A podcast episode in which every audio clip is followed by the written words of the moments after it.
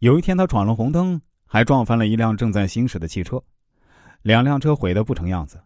不过幸运的是，他和另一辆的司机呢，都只是受了一些轻伤。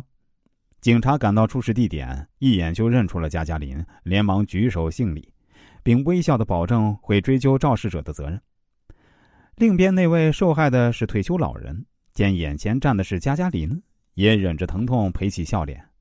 随后，警察拦下一辆过路汽车，众星捧月一般把加加林送上车，下一步准备把所有责任都记在老人身上。加加林坐在车内，脑海里总是浮现着老人的苦笑和滴血的伤口。原来，英雄犯的错也会让执法者颠倒黑白；对英雄的深爱也会让退休长者违心顶罪。加加林幡然醒悟，淳朴本性复苏了。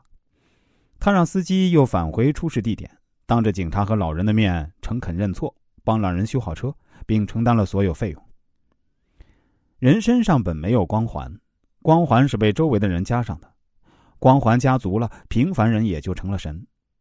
光环效应可以增强人们对未知事物认知的可信度和说服力，因此，人们在认识这一事物的过程中会达到“好者越好，差者越差”的效果。有句俗话说：“情人眼里出西施”，也是一种光环效应。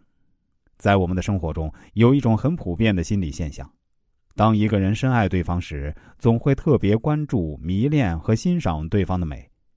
这种光环效应的产生会推及到对方的其他方面，以至于对方的缺点也会被当成优点来欣赏。例如，一位青年男子非常迷恋一位少女，他脸上的雀斑在他心目中成了天空中闪烁的星斗，楚楚动人。其实啊，从心理学的角度分析，每一个人都有无意识中迎合光环效应的习惯。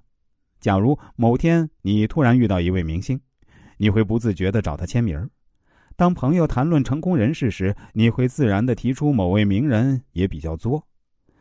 大部分人啊会迎合权威，选择用权威的观点作为自己的佐证，即使自己的观点是正确的，也会放弃自我的主张和观点。心灵感悟：对某一件事儿、某一个人过于迷恋的执着。会按照自己的意愿，对自己想看到的或者关注的一面进行无限制的放大，以至于在这种云雾的作用下扩大到四周，看不准对方的真实本质。在晕轮效应的判断下呢，一般都是非理智的，常常发生以偏概全的错误行为，因而产生事后的困惑、后悔。所以，要避免它的发生，就一定要确保自己深入的去了解对方，且不宜轻易下论断。